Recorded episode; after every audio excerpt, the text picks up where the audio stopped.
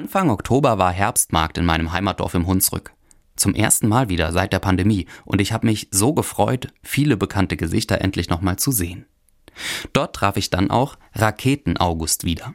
So wird Pfarrer August Dahl, der in den 80er Jahren die bis dahin größte Demo in der Geschichte von Rheinland-Pfalz mitorganisiert hat, genannt. Denn er wehrte sich damals gegen die Stationierung der 96 Cruise Missiles, die im Rahmen des NATO-Doppelbeschlusses im Hunsrück vorgesehen waren. Da war ich gerade mal ein Jahr alt.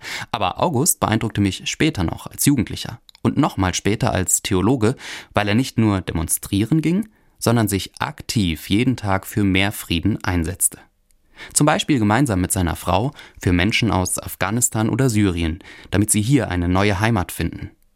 Oder als evangelischer Seelsorger für den inneren Frieden von Bikern und Truckern, in der Seelsorge für Motorrad- und Fernfahrer. Das viele Unterwegssein mit unterschiedlichsten Menschen, das hat ihn im Kopf jung gehalten.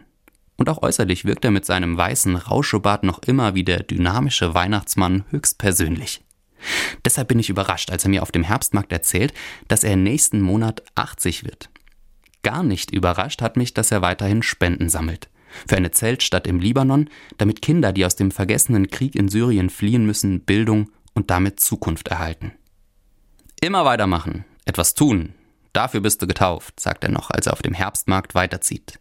Da ist was dran.